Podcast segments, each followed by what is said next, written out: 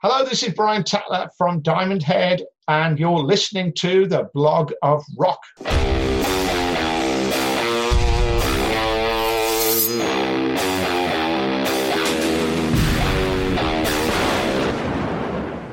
Welcome to the Block of Rock, dem Podcast um Rockstars und ihren Geschichten. Ich bin Uwe Lerch und ich nehme euch backstage und präsentiere die Stories hinter euren Legenden.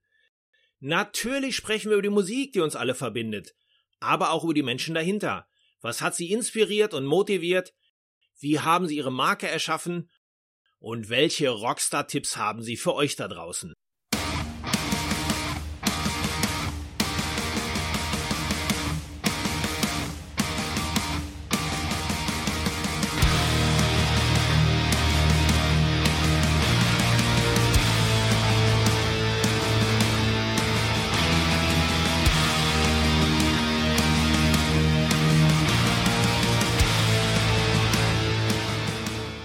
Hallo Leute! In der heutigen Episode dreht sich alles um eine Band, die maßgeblich an der Entstehungsgeschichte des Heavy Metals der 80er Jahre beteiligt war. Es handelt sich um die Band, die wahrscheinlich Metallica am meisten beeinflusst hat in ihren Anfangstagen in der Garage. Wir sprechen heute über Diamond Head aus Stourbridge, einem Kaff im Westen der britischen Midlands. Das ist der Großraum von Birmingham. Ja, genau da, wo Black Sabbath, Judas Priest und die Hälfte von Led Zeppelin herkommen. Aber dazu kommen wir nochmal später. Birmingham ist nach London die zweitgrößte Stadt Englands und vor allen Dingen für ihre Metallverarbeitung bekannt. Wie passend für das heutige Thema. Denn genau in dieser Gegend hat man heutiger Talkers Brian Tedler als Teenager Gitarrenriss für die Ewigkeit erschaffen, die ihm später den Beinamen Rifflord einbrachten. Ihr Debütalbum Lightning to the Nations wurde gerade anlässlich des 40. Geburtstags noch einmal mit dem aktuellen Lineup neu recorded und veröffentlicht. An sich klingt das ja nicht so spannend, zumal vom Originalalbum auch diverse Re-Releases auf dem Markt sind. Aber was Brian Tedler und sein genialer aktueller Sänger Rasmus Bohm Anderson, der auch gleichzeitig das Album produziert hat, aus diesen legendären Riffs gezaubert hat, hat mich einfach aus den Stiefeln gekippt. Die neue Version von Lightning to the Nations 2020 ist das pure Brett. Alle sieben Songs des Originals, inklusive natürlich Emma Evil, plus vier sensationelle Coverversionen als Tribut. Ich wollte mehr darüber wissen und erwischte einen sehr entspannten Brian Tedler in einem Zoom-Call. Leider war die Verbindung nicht ganz optimal, aber ich wünsche euch trotzdem eine wunderbare Zeitreise zurück in die 80er. Hey, how you doing? I'm fine. How are you doing yourself? Yeah, you're at home or studio or? Oh, okay. Now I'm at home, just in a little spare room where, you know, well, you know what it's like. I can see you've got a nice selection of Diamond Head albums. That's, that's right. That's right. I'm old enough to get them the original recordings uh, from just from the beginning. wow, yeah. Mid September, you shocked the metal world in a very positively way when you announced there will be a 40th anniversary of Lightning to the Nation. Who came up with this idea? Our drummer Carl came up with that idea, um, and uh, it, I mean, we knew anniversary was coming up in 2020, so we just thought, what you know, what do to celebrate the 40th anniversary? Carl suggested we could re-record Lightning to the Nations uh, with this lineup, you know, with modern technology, make it make it more a bit more heavier, uh, and uh, you know, I'm, I'm really really glad we did. And uh, we, normally a band will do shows, you know, where they played the album or something like that. And we did all that into uh, 2010 when we did our third history.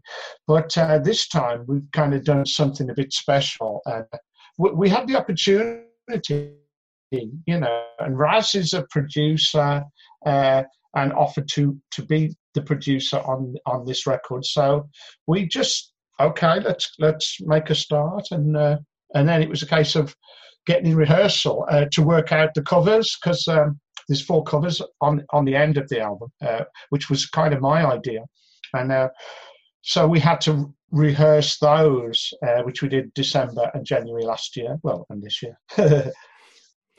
so it was not it was all planned so it was not just a state of boredom where you stayed home and couldn't really celebrate so it was all planned before the quarantine yeah, we did the drums in February at uh, Carl's, who lives in France. Then Raz had edited the drums, and uh, the, uh, I went down and recorded guitar, and then Raz did the vocals at home and mixed the album at home. It sounds terrific. And I was really more surprised you're coming up with this now because last year you've released a great album, The Coffin Train, which was so well received. And I read in so many uh, reviews about this album that is the best Diamond Head album after Lightning to the Nation. That's amazing. Uh, I didn't expect that. I mean, you know, when you make a new record, you hope you just hope people will like it. But to, to compare it to to to the original album, everybody obviously has grown over the years is uh, amazing, and it gives the band lots of lots of confidence to to do more, to keep going. You know usually when a band does a re-recording of a classic album it it's hardly stands the test of time but i think you've added another rock to your uh, to your all big milestones because you know if the basic songs are the same but there's an unbelievable production by Raz, which makes the sound even more heavier. And especially now, finally, we hear the songs in a in a in a production which maybe the original production should have deserved. Awesome if we'd have uh, had a good producer back in the day, but it was just done in a local studio. Uh, we didn't have a producer. It was yes, uh, it was just done by the house engineer, uh, a chap called um, Paul Robbins, who worked at the studio, and we were given a, a studio time, so we had to record and mix the whole album in that time. And then, of course, it, it sounded great to us because we were only like 19, 20 years old, but um, it, it, we couldn't get a record deal with.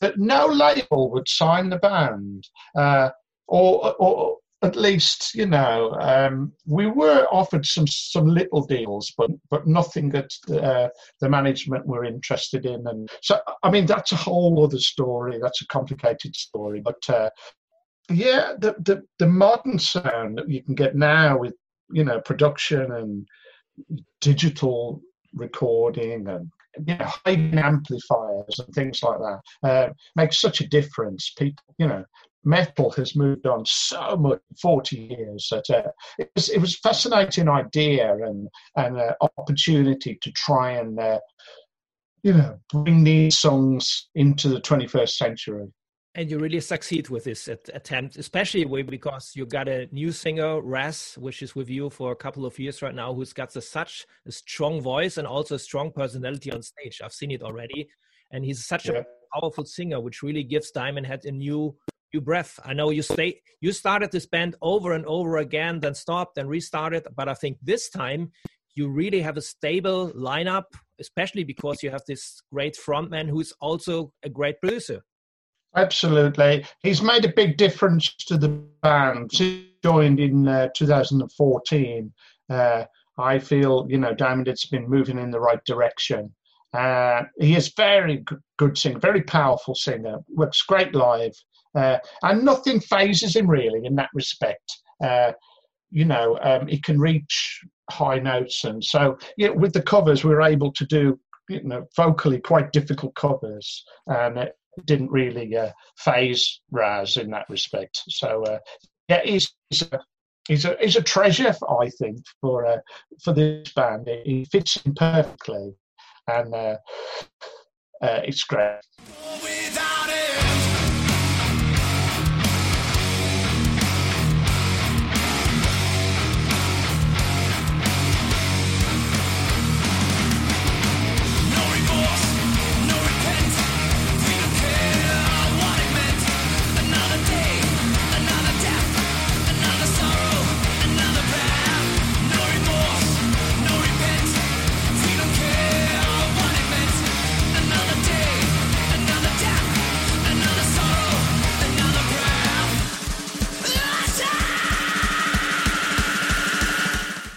So let's talk about these covers. Uh, you know, the original album had only seven songs on. Some of them they're very, very long. And I remember back in the days when uh, the vinyl only had 20 minutes uh, per side.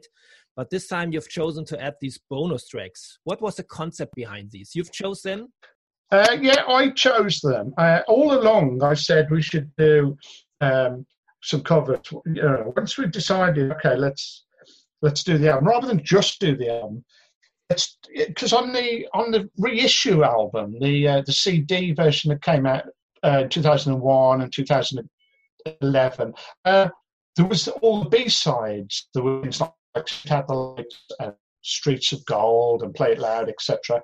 Uh, so of course, I re-recorded that again. We just wanted to do the album, but I thought as a, as an extra, as a, maybe a you know extra tracks or uh, whatever. Let's do some covers because we haven't done any covers for a long time. Uh, it'd be good fun. And and at the front of my mind, I kept thinking we should do a Metallica song. Really, you know, they've covered Diamond Head. Be a perfect circle to to kind of you know uh, homage. Uh, it just seemed to work, you know. And and then once we discussed it with everybody, everybody it was a sort of no-brainer idea. Yeah, we should, you know, we should do a Metallica song. Diamond Metallica just seemed like a good idea. So, and then it's a case of choosing the songs. Uh, I had the uh, the task of, choosing the songs for this band. Which is difficult, but you've chosen the perfect one, Romeo. Especially when you when you listen to the new version of Remorse, it really sounds like a Diamond Head track. This is really crazy. I think when I listened to it again, uh, I, I, just thought, yeah, there is Diamond Head qualities like that. The the way they play the riffs, etc. Uh, the fact that there's a big solo right part um, is reminding me of the Prince. Uh, and these little bits that remind me of, of, Dead Reckoning and Sucking My Love and things like that. So I, I think, you know, the Diamond Head's influence on Metallica is perhaps strongest on Kill 'Em All, and uh, there's quite a few little Diamond Head things going on in, in No Remorse uh, that I picked out on. So, of course, when we went to rehearse it, it sounded great in rehearsal room. It fitted like a glove. So, has there been any reaction by Lars uh, from your, let's say, friendly revenge?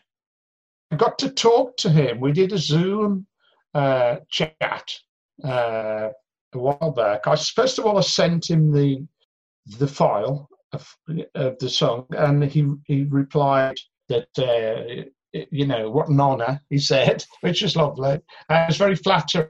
He thought it sounded great, and he's very he's very to the fact that uh, they've got a Dane in the band. of course, yeah, that's right. Dane um, in Rasmus, yeah, and so we wanted to know where he's from. How did he come to join the band and things like that. Anyway, he he said, "Why did you pick this one?" And I, I had to explain that there's, something that just worked for me uh, and and reminded me of Diamond Head about it. So I think he probably completely agreed that uh, there's a little bit of Diamond Head.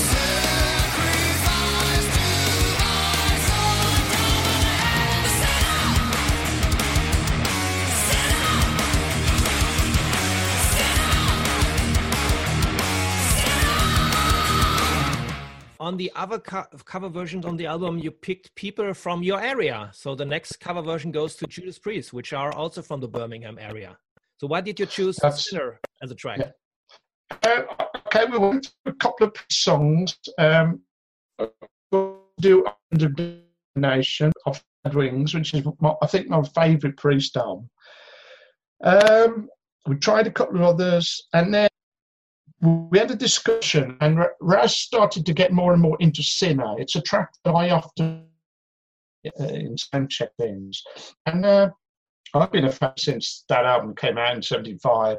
But um, Raz said it would be a bigger statement for the pre fans to do Sinner than an, a really obscure like or considered tired and uh, running wild. And uh, so I think I agreed with Raz that I mean it's such a brilliant song. I thought it was going to be a bit tricky because it's quite long and it's it's quite complicated. It's got Simon Phillips on drums, hasn't it?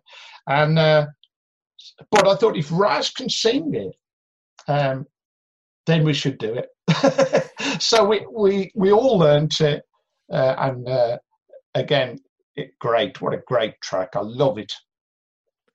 So do I. And uh, the funny thing is that, especially you're talking, it's a long track with lots of uh, breaks, uh, tempi change, and so on. It's you know overall also like a diamond track from the beginning because you did this also with with some of your tracks in the beginning as well that's what i thought it, it, it, it's one of the touchdown tracks i think james and uh, um, Sinner are two very important songs for diamond head influential uh, the whole album was a huge album for Diamond Head, just as uh, you know, Machine Head was an important album and Master of Reality. But uh, Sad Wings, I saw Priest uh, in I think '73 when they opened for Budgie at at like Birmingham Town Hall or something like that, and it was about 70p to get in. Uh, yeah, Priest was and, and was right then, and I kind of followed them from then uh, and saw them a few times over the years and bought albums. And one of our local heroes, you know, I'd go and see him at Birmingham Odeon. I remember watching him open with Exciter, and it was fantastic.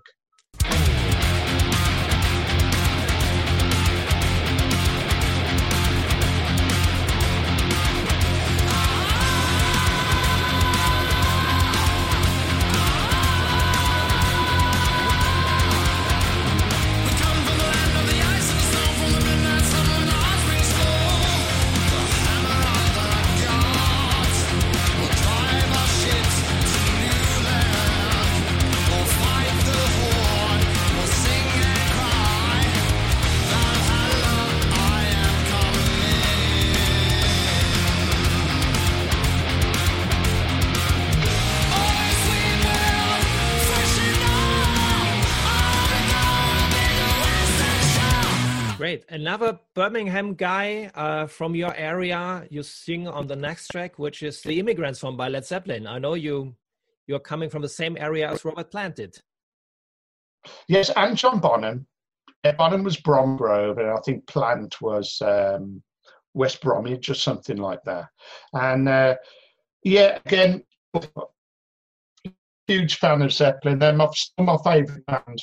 I only got to see them once in 1979 at, at but uh, I've got all the albums. Yeah, I see Rob Plant. He's, uh, he lives not far from where I live, and I, have even seen him in the local pub, sometimes where I drink. So uh, fabulous that he still stayed around here. Uh, he, even with all that success, he could go and live anywhere in the world, and he, he chose to stay and live around uh, the, the Midlands and the Black Country, and uh, it perhaps it just keeps him grounded, you know, keeps his feet on the ground. But uh, yeah, um, so I, have always loved immigrant songs. People like I, I don't know where they got the idea from, and and I've never heard anything quite like it since. But uh, the opportunity to cover it uh, uh, with Raz are just just too good to miss. Um, I just thought, you know, again, if Raz can sing it, we've got to do it. I've, I've heard the story that you've met Robert in 1980 in a garden center where he signed your record, Let your Led Zeppelin record. That's right. Yeah, that is absolutely true. I found the records out the other day, and and I uh, I thought I'll uh, put I'll put a photo online of the uh, of the the um, the autographs. You know that he these things for me. And he wrote inside. We must have told him. Three of us went, myself, Sean, and Colin, went to this garden centre. And he, we must have said, We're a band, you know.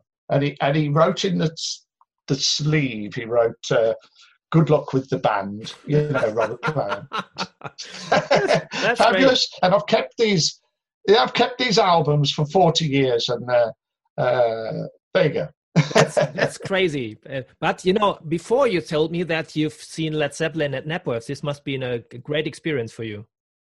Oh yes, yeah, I, yeah, I'd always wanted to see Zeppelin since probably about 74, 75. Never got the opportunity. They, they did Earl's Court. They, they did five nights at Earl's Court, but I, I did get a ticket, and so when they announced uh, Knebworth, I, I, got a ticket for that, and uh, it was a really weird bill, wasn't it? I don't know if you've ever seen a poster, but there was Chas and Dave on and, and Fairport Convention and uh, uh, Commander Cody and his Lost Planet. Uh, there was all sorts of like weird you know, bands on before Led Zeppelin. I, I, was only interested in Led Zeppelin. I pretty much snoozed my way through the day waiting for, for Zeppelin, who probably came on about like half seven at night or something. That's crazy. And the last version on the album is uh, Rat Bat Blue by Deep Purple, and I really must say that I was surprised to hear this as a as a chose because I would have I would have expected the Black Sabbath track at the end. Yes, well, the truth is we tried Sabbath, and it didn't quite fit. Um, we went through a few songs, and it, we couldn't make the sound somehow. It just didn't suit us as players and and maybe Raz as a singer. Uh, I think Sabbath sound is so unique uh, that I, I, I, just didn't, it didn't gel. It was weird, really. Uh, we were all kind of perplexed as to how come it don't really working now. It just, it, whereas No Remorse had just fell into place. The Sabbath songs we tried didn't. Uh, and I mean, I'd have had to go back to the drawing board, I think, and, and work out exactly how, how you do the guitar parts, the bass parts, the drum parts. But it quite work anyway. As we moved on, we just uh, didn't we didn't spend you know tons and tons of time on it. But Rat Bat Blue is, is a good choice as well because this is not one of the obvious Deep Purple tracks, of course, and uh, it, but it's a classic, and I never recall that I heard any other version of this track before. I, I couldn't find a cover. I looked online, uh, and I, I liked it. I, I, really liked that album, Who Do You Think We Are? And uh, I, I, remember listening to it when I was a teenager, and, and I really liked this track. I'm a huge Blackmore fan. Uh, th- this album had um, Woman from Tokyo as the lead track, but uh, I didn't want to do a track that, that heavily featured Jon Lord because he had a keyboard in the band. And uh, I wanted to do something that was very guitar riffy, uh, and this just fitted the bill. And also show a bit of an album cut, a deep cut, rather than you know Highway Star or yeah, of course, Child yeah. in Time. You know, I, I didn't want to do one of the big songs.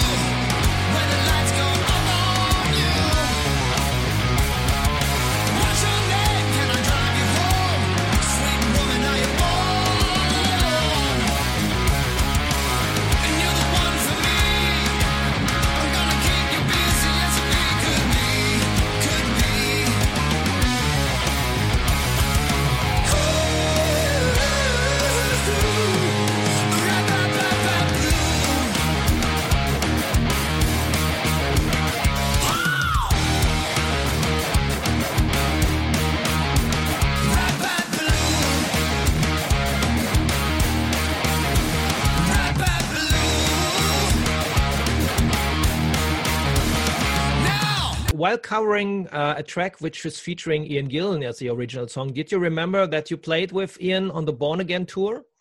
Uh, well, uh, yeah, every now and again I get reminded of, of that tour. Um, yeah, that's right. And that's when they had the Stonehenge. Um, and uh, that was my first tour of Europe. Uh, and uh, an amazing experience. Um, and uh, yeah, it was Gillan on vocals. It was quite strange, really, to see Ian Gillan and and uh, Bevan on drums alongside Tony and Geezer.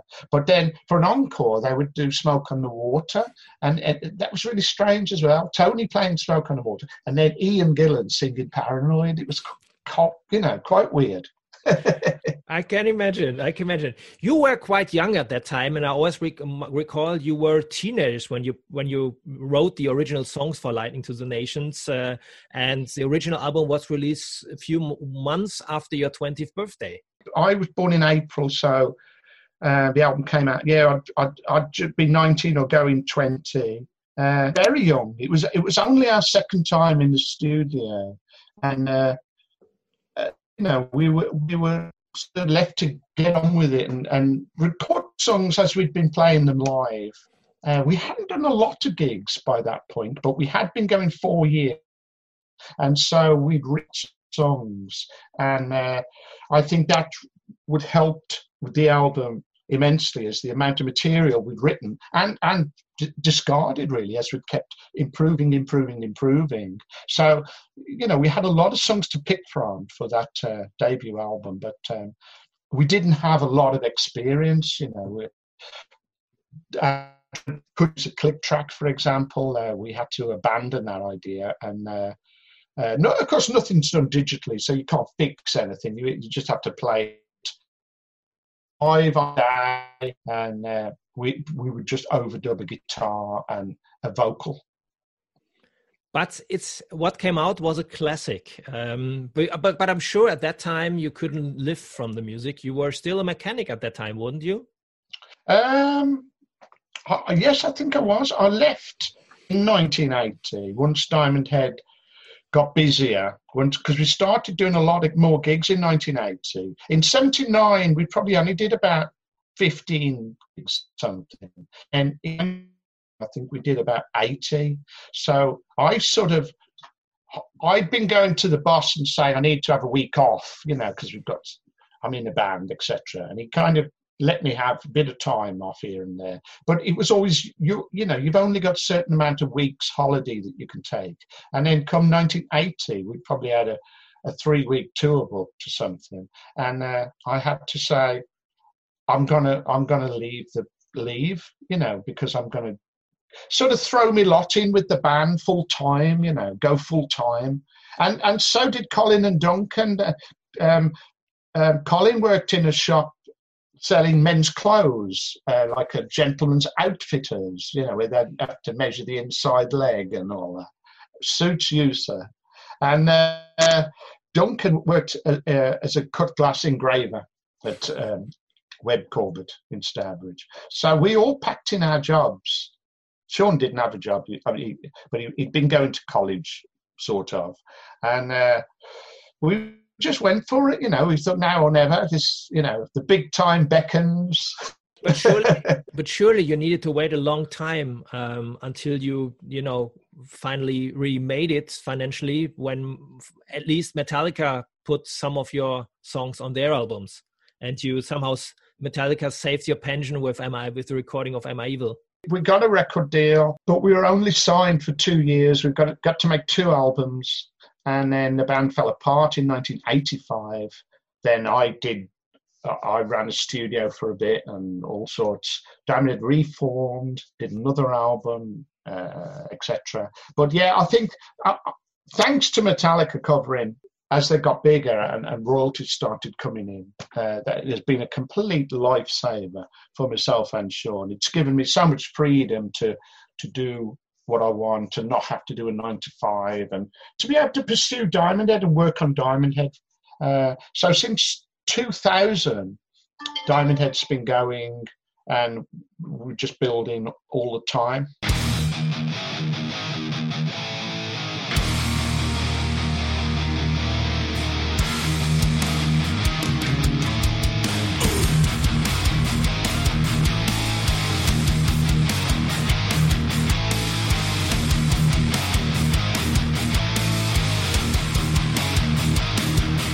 Great stories from the past. Another issue I want to talk with you about because you know you've been considered as a as a riff lord who has inspired a lot of guitarists after, especially when it came to the much heavier sound.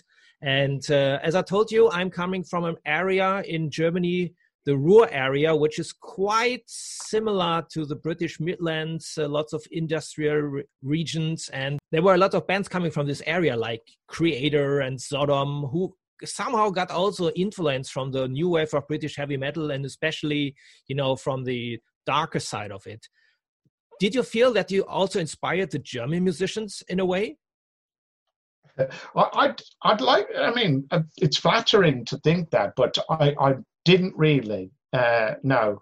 Uh, I, I mean, it's obvious we inspired Metallica because they covered the songs, but otherwise, I don't know who we influenced influence. You know, I, I do hear from time to time, yeah, I was a big fan or etc.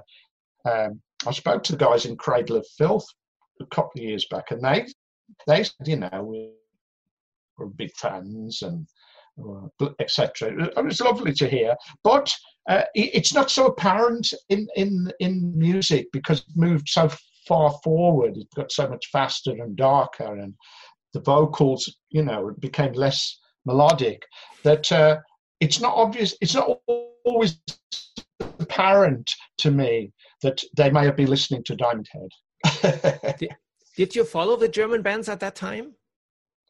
I didn't really. Uh, no. Uh, obviously, we, you can't escape uh, but but now the, the more underground bands. I don't really listen to a lot of, of modern metal because I just think I'm I'm more influenced by earlier stuff, uh, and I just try and find my own music uh, as I practice the guitar. I try and practice every day.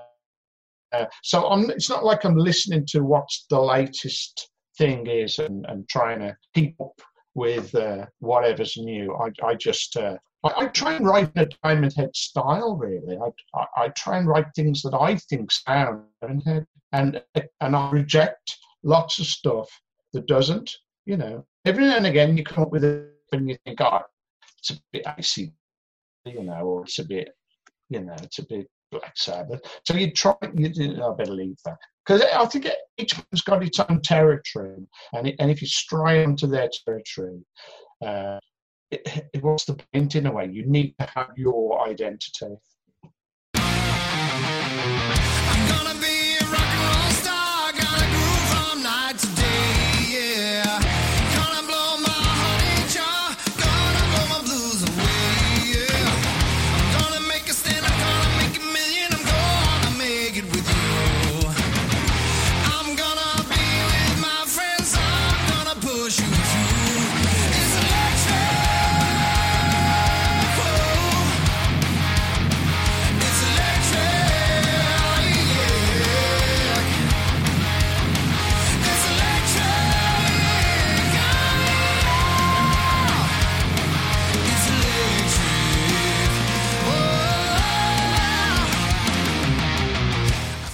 So you got plenty of riffs ready for the next new album? Yes. I was just doing one an hour ago. I've been working on a, a track here. But yeah, I, I, mean, I've had since March. Uh, we've had no gigs whatsoever since March. And we've got nothing in until April. So I just took the opportunity to to get creative and make the next, you know, or at least start writing the next album. Um, and great, some great ideas. We're looking forward. So the next plan, what I see on your calendar, is the tour with Rock Goddess in April. How realistic will it be? Well, hopefully, you know, we talk of vaccines and things like that. Uh, there's tons of bands already got dates booked for 2021. Hopefully, it, it will sort things out. Uh, we, I mean, I, have said it before, but we've got to do something. We, we can't just be in lockdown, pubs and entertainment industry open. It's just ruining the music industry, and it's thousands and thousands of people's lives, and uh, we're, becoming un- unemployed, and uh, you know mental health issues. It's a real, real shock to the I think this this lockdown. We're still in our second lockdown. Last question would be did you use the pandemic somehow to discover also a new side of yourself? Did you manage to have a new hobby or something like this? I haven't had a new hobby. I, I try and keep fit better, you know, because I had a health problem five years ago. So I I cycle. I used to go swimming, but of course they closed all the, the baths, the swimming swimming pools. So all I, I can do is walk and cycle and uh, you know, try and go outdoors. Uh, I read and I, I watch a lot of films. I reckon I watch probably 100 films a year. So I've been trying to, you know, keep myself entertained with, with the guitar and music and, and then uh, reading and watching films and things like that. I, don't necessarily watch a lot of normal TV, you know, soap operas and quiz shows, but I do like a good film. Uh, I just started watching Star is Born uh, last night, because I, I, hadn't seen it, and uh, I'm about halfway through that. That's good. So I hope you don't get bored too much within the next month, and hopefully stay healthy until we're gonna meet, hopefully again next year when you're also coming over to Europe after a hopefully successful tour with Rock Goddess. What a nice package, by the way. Uh, so thank you very much for taking the time, and uh, of course keep in touch. All the best to the new release. I think it will be a big surprise for all the people hearing the the old tracks in the new style. Thank you very much. It's going very well at the moment. Uh, I've just heard it's in the national charts over here, so I had a lot of pre-orders and it's gone in the uh, charts. So it's looking very good. And I, I, look forward to seeing you next year and see all the Diamond Head fans again because it's it's horrible to to be you know out of action for 12 months and uh, I'm really appreciate you taking the time and uh, stay healthy. Have a nice Christmas and good luck with the album. It's big one, big one. Thank you very much. I'm glad you enjoyed it. Uh, it's been great to talk to you. Have, a, have a good Christmas. Stay healthy. Bye bye, Brian. bye. Bye. Bye.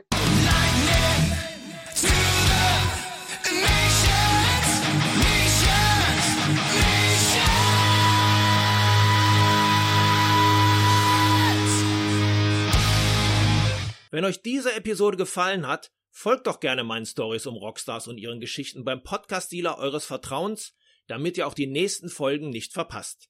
Ihr bekommt das Ganze als kostenloses Abo unter anderem bei Spotify, Apple Podcast, Amazon Music, Deezer, Soundcloud, YouTube und dem Podcast-Portal von Google. Hört euch doch auch die bereits veröffentlichten Stories an, denn jede Woche gibt es hier neues Futter. Und vor allem erzählt es euren Freunden und teilt die frohe Kunde auf Social Media. Folgt mir doch auch bei Facebook und Instagram, da findet ihr mich unter The Block of Rock und ihr bekommt weitere Fotos und Videos zu diesen Episoden. Alles klar? Dann hören wir uns ja beim nächsten Mal. Bis dahin, keep on rockin'.